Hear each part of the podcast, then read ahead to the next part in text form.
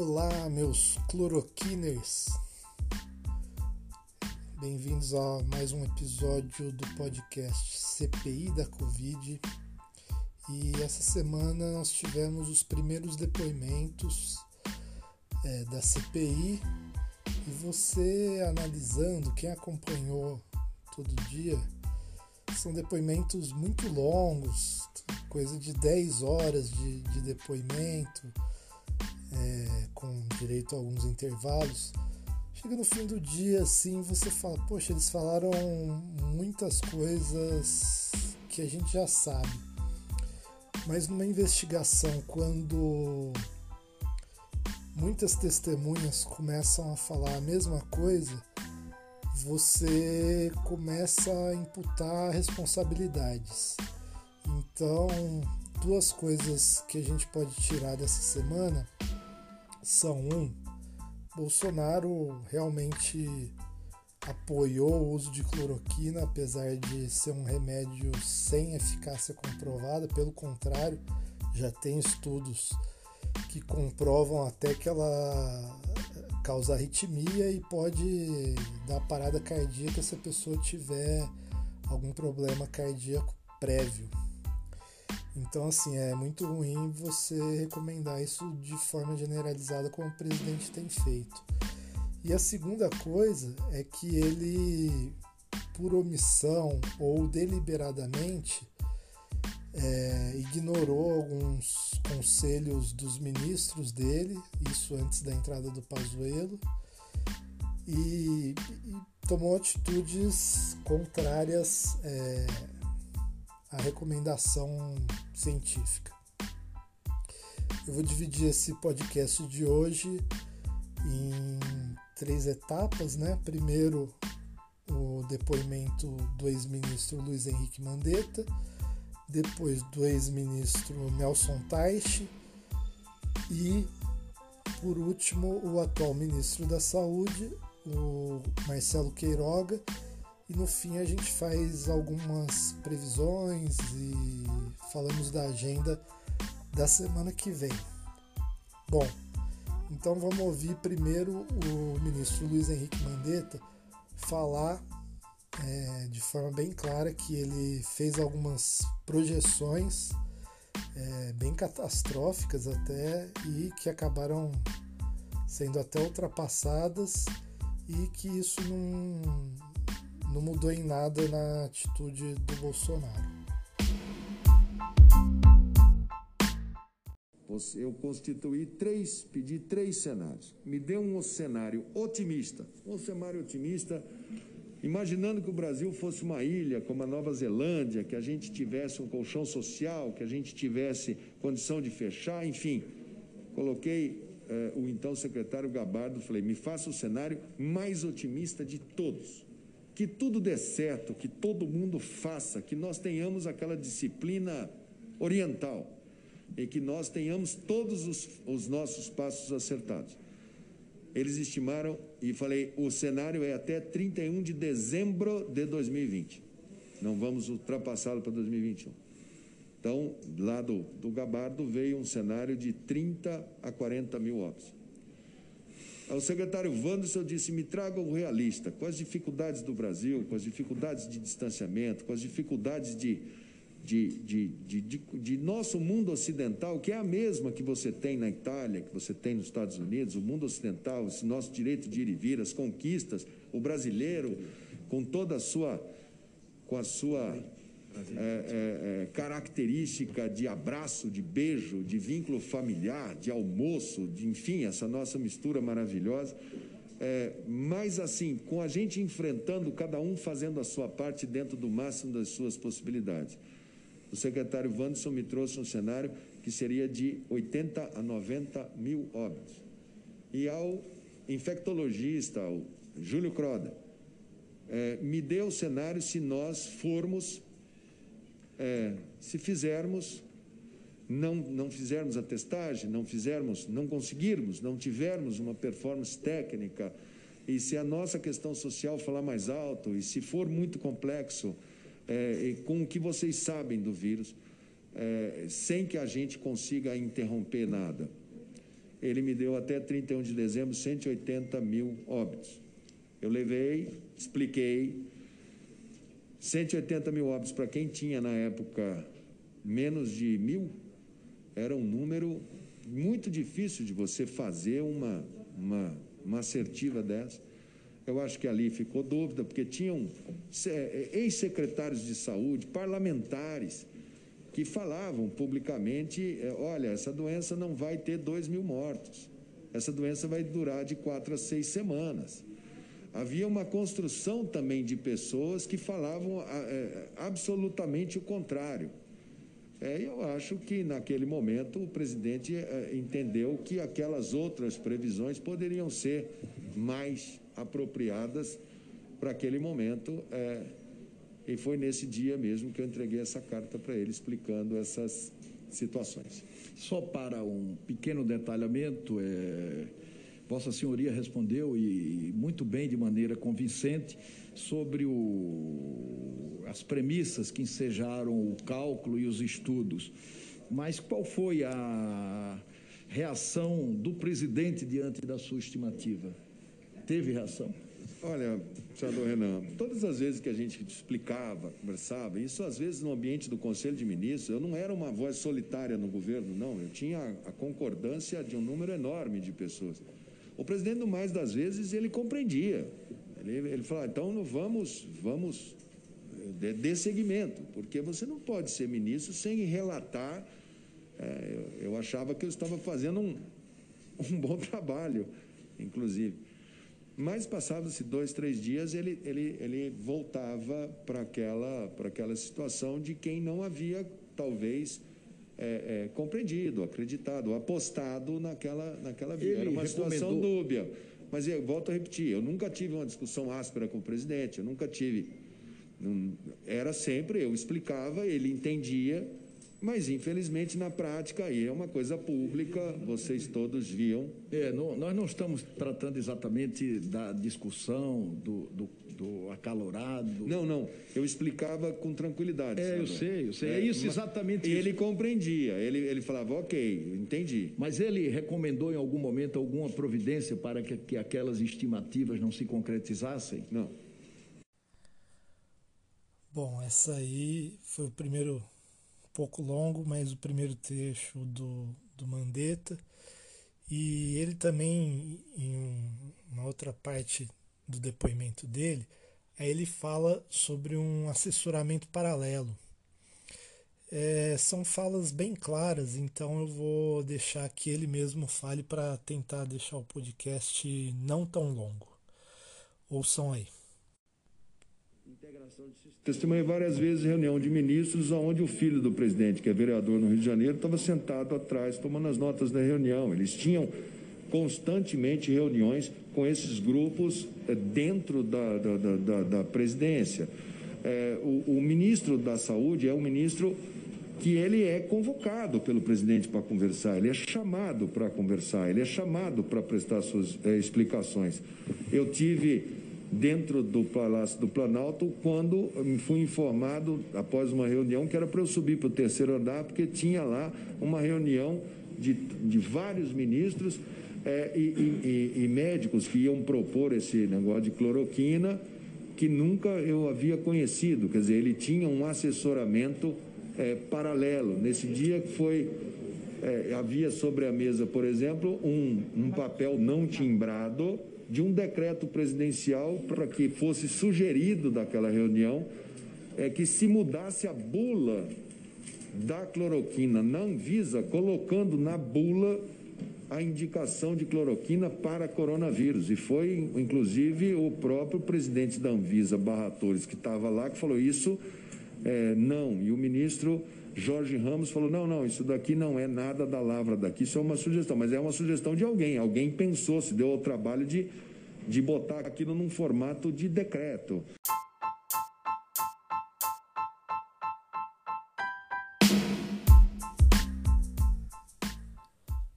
Depois a gente teve também o depoimento do ex-ministro Nelson Teich, e o Teich, de modo geral, fez jus àquele meme dele dormindo nas reuniões, ministeriais, é, foi uma é, foi uma, uma, um depoimento bem repetitivo, bateram muito na, na questão da cloroquina, e mas ele em, de, em determinado momento ele fala do porquê que ele deixou o cargo e nesse sentido mostra tanto a, a, o fato do, do, Bolsonaro defender a, a cloroquina, como também a presença desse Ministério B aí, esse assessoramento paralelo, porque ele recomendava uma coisa e o Bolsonaro, pelas costas dele, ia empurrando outra.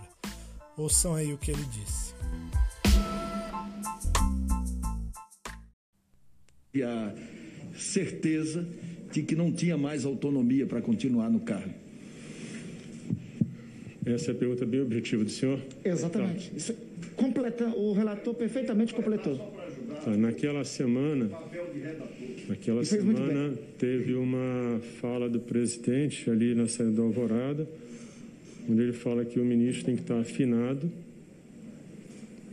é, e cito meu nome especificamente.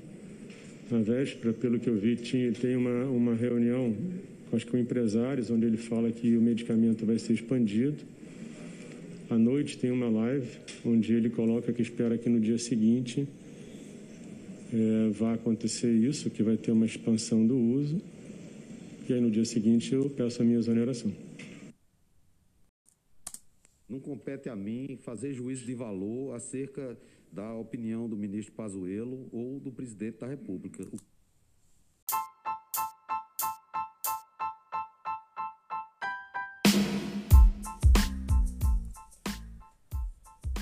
terceiro da semana acabou sendo o atual ministro Marcelo Queiroga, porque o ex-ministro Eduardo Pazuello, que seria o terceiro pela ordem cronológica, alegou que teve contato com pessoas diagnosticadas com a Covid e falou que ia cumprir uma quarentena.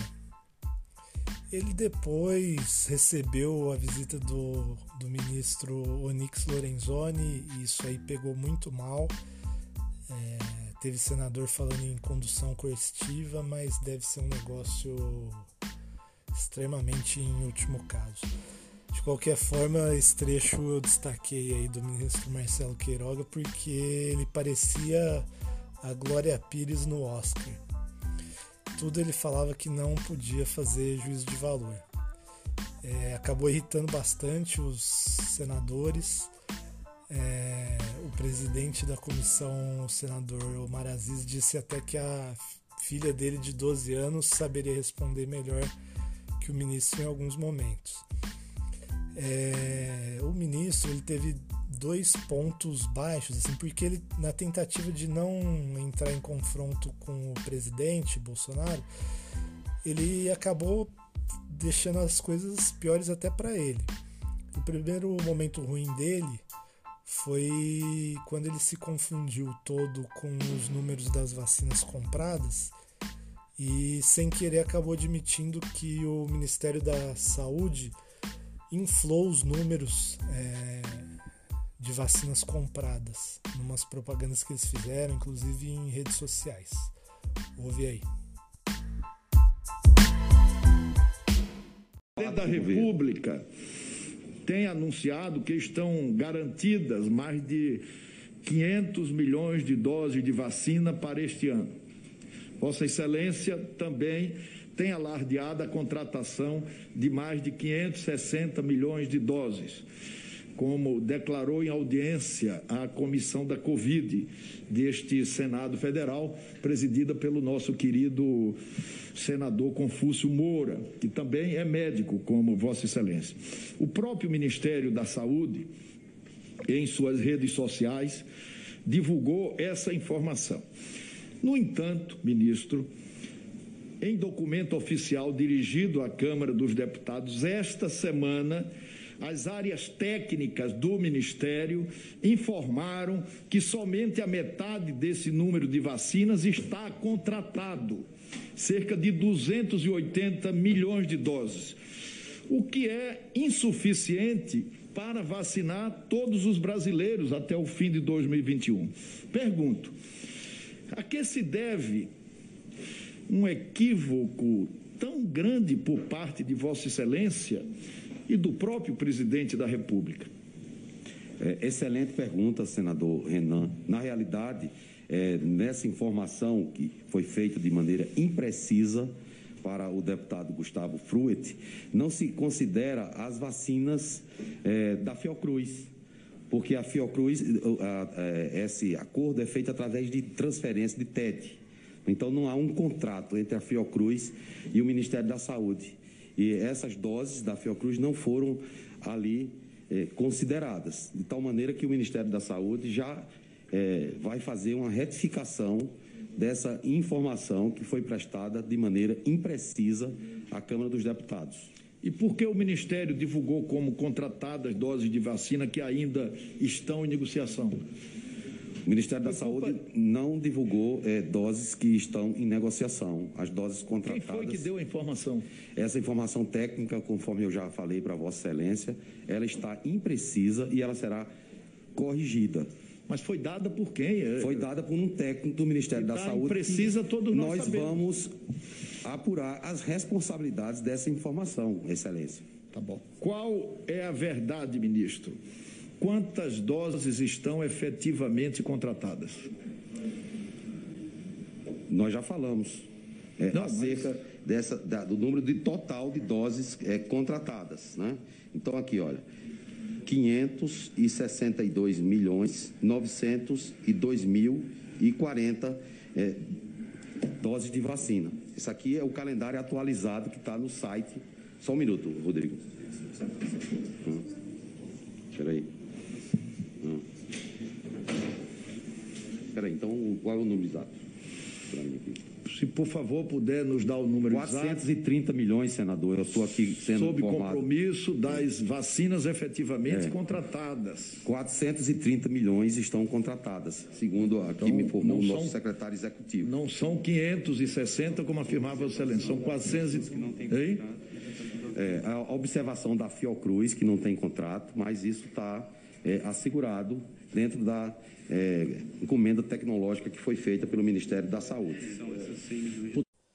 O ministro Queiroga ele faz uma confusão danada com esses números. Aí um secretário dele vai lá com uma planilha e fala: Não, não é isso que você está falando, não. São. Ele fala 562 milhões, o secretário, o secretário fala 430 milhões. Posteriormente, ele fala que tem mais 100 milhões com a Fiocruz, que não seriam compradas, mas que seriam já garantidas. Com esses 100 milhões, a gente ainda ficaria 32 milhões abaixo do que ele alardeou, né? que seriam os 562 milhões. Mas no site da Fiocruz, eles, eles separam isso. Eles, a Fiocruz diz que realmente eles têm a capacidade de produzir 100 milhões no segundo semestre, de forma autônoma, já com a transferência de tecnologia, mas que não está não tá acertada essa compra. Por, por dois motivos eles falam isso. O primeiro é que, o principal é que o, o Ministério pode resolver não comprar. E uma coisa mais remota, mas pode acontecer, e aí provavelmente se acontecer o governo não vai deixar e tal, porque a gente não tem vacina suficiente, é a Fiocruz é, ter um problema, não conseguir fornecer, etc. Ou tentar vender para outro para outro lugar, exportar, não sei, isso aí é bem difícil que aconteça. De qualquer forma, ele se confundiu tudo e se confundiu todo e mostra que assim ele não está sabendo direito das coisas.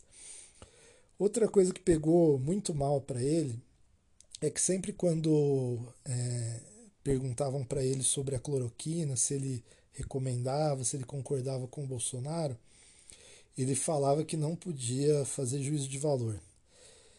E, e aí o, o senador Otto Alencar, que é médico, ele virou um dos grandes personagens dessa CPI. São dois grandes personagens. O Otto Alencar, que é médico e fica tentando desmentir é, os cloroquineiros lá. E por outro lado tem o senador Carlos Reis, que é ferrenho defensor da cloroquina. E, e todo dia. E, e o Carlos Reis não é nem da CPI, mas ele está participando lá. E todo dia ele vem e faz uma defesa forte da cloroquina. E por outro lado, o Otto Alencar explica como médico de forma didática de que a cloroquina não tem eficácia contra a Covid e que tem até possíveis efeitos colaterais, como eu já mencionei anteriormente. Enfim, o Otto Lencar pergunta para ele se. E, e, o Marcelo Queiroga ele é cardiologista, né? Então ele pergunta: ó, você concorda com a, com a você recomendaria como cardiologista? E aí o, o Queiroga fala: não, realmente é, o remédio dá uma, uma arritmia e por isso eu acho que tem que ser pres, prescrito por médicos, mas é um debate que tem, etc. E, e posteriormente a isso, o, o senador.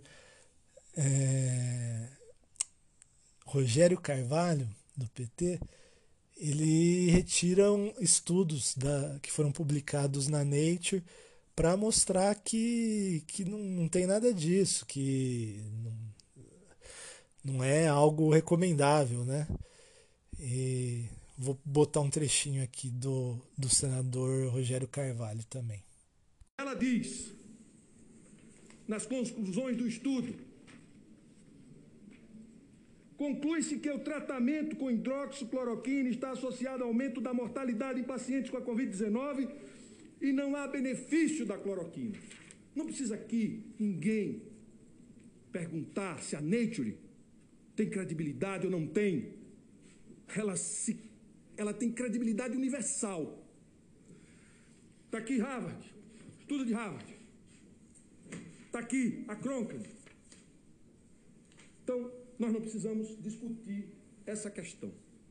Para mim, isso está dado. E mais, tem uma coisa mais grave: a recomendação sem ter passado pela Conitec, descobrindo a lei, por livre vontade do presidente da República que mandou usar. Mandou usar, colocando em risco a vida das pessoas. Eu queria fazer mais uma pergunta. Agora é uma pergunta, senhor, senhor ministro. O senhor é a favor ou contra a quebra de patentes? É uma pergunta, sim ou não? Em relação às vacinas, sou contra, senador. Pronto. O senhor é contra a quebra de patentes. Os Estados Unidos definiu que vai liberar o dono das patentes, que vai liberar as patentes para o mundo inteiro. O senhor é contra. Segunda pergunta. As eleições, segundo o senhor, aglomerou. Pergunta que eu faço: as aglomerações que o presidente Bolsonaro faz sistematicamente ajuda a proliferar o vírus, sim ou não? Eu já me manifestei a respeito. Estou perguntando de novo. Toda aglomeração deve ser dissuadida, independente Pronto. de quem faça. Muito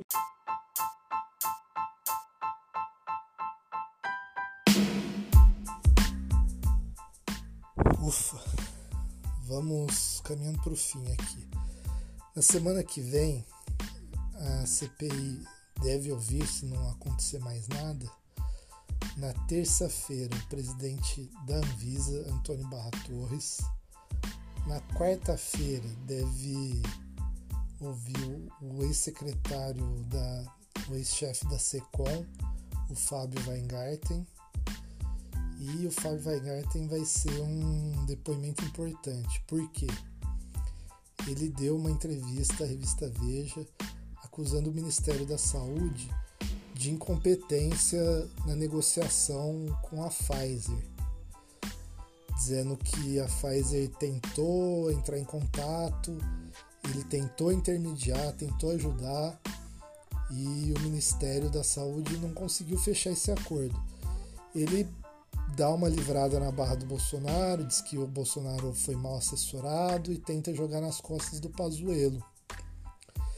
Hoje, a jornalista Mônica Bergamo falou que tem informações de bastidores que além da, da vacina da Pfizer, que ele também vai falar sobre a, as vacinas Sputnik V da Rússia e a Covaxin é, do Instituto Bharat, que é uma farmacêutica da Índia.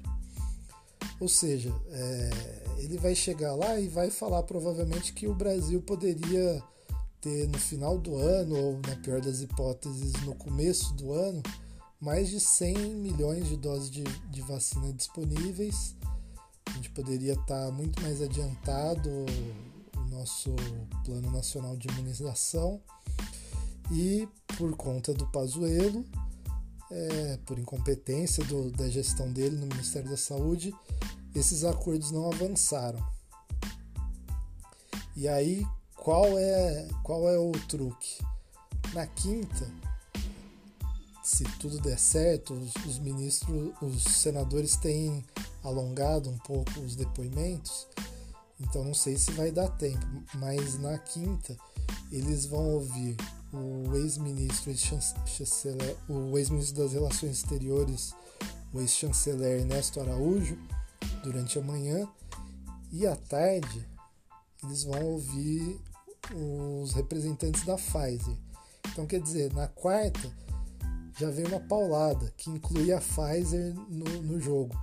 E a Pfizer, apesar de agora já ter negociado com o Brasil e já está entregando vacinas, eles não sei em que termos estão né, com o governo, porque realmente o governo criticou muito eles, né, pôs em questão é, a segurança da vacina. O Bolsonaro falou né, aquele negócio de quem tomasse podia virar jacaré, é, falou de, de itens draconianos no contrato, então pode ser que dependendo do, do, humor dos representantes da Pfizer, que eles soltem um negócio bombástico, que realmente tentaram negociar e, e foram é, ignorados e tal.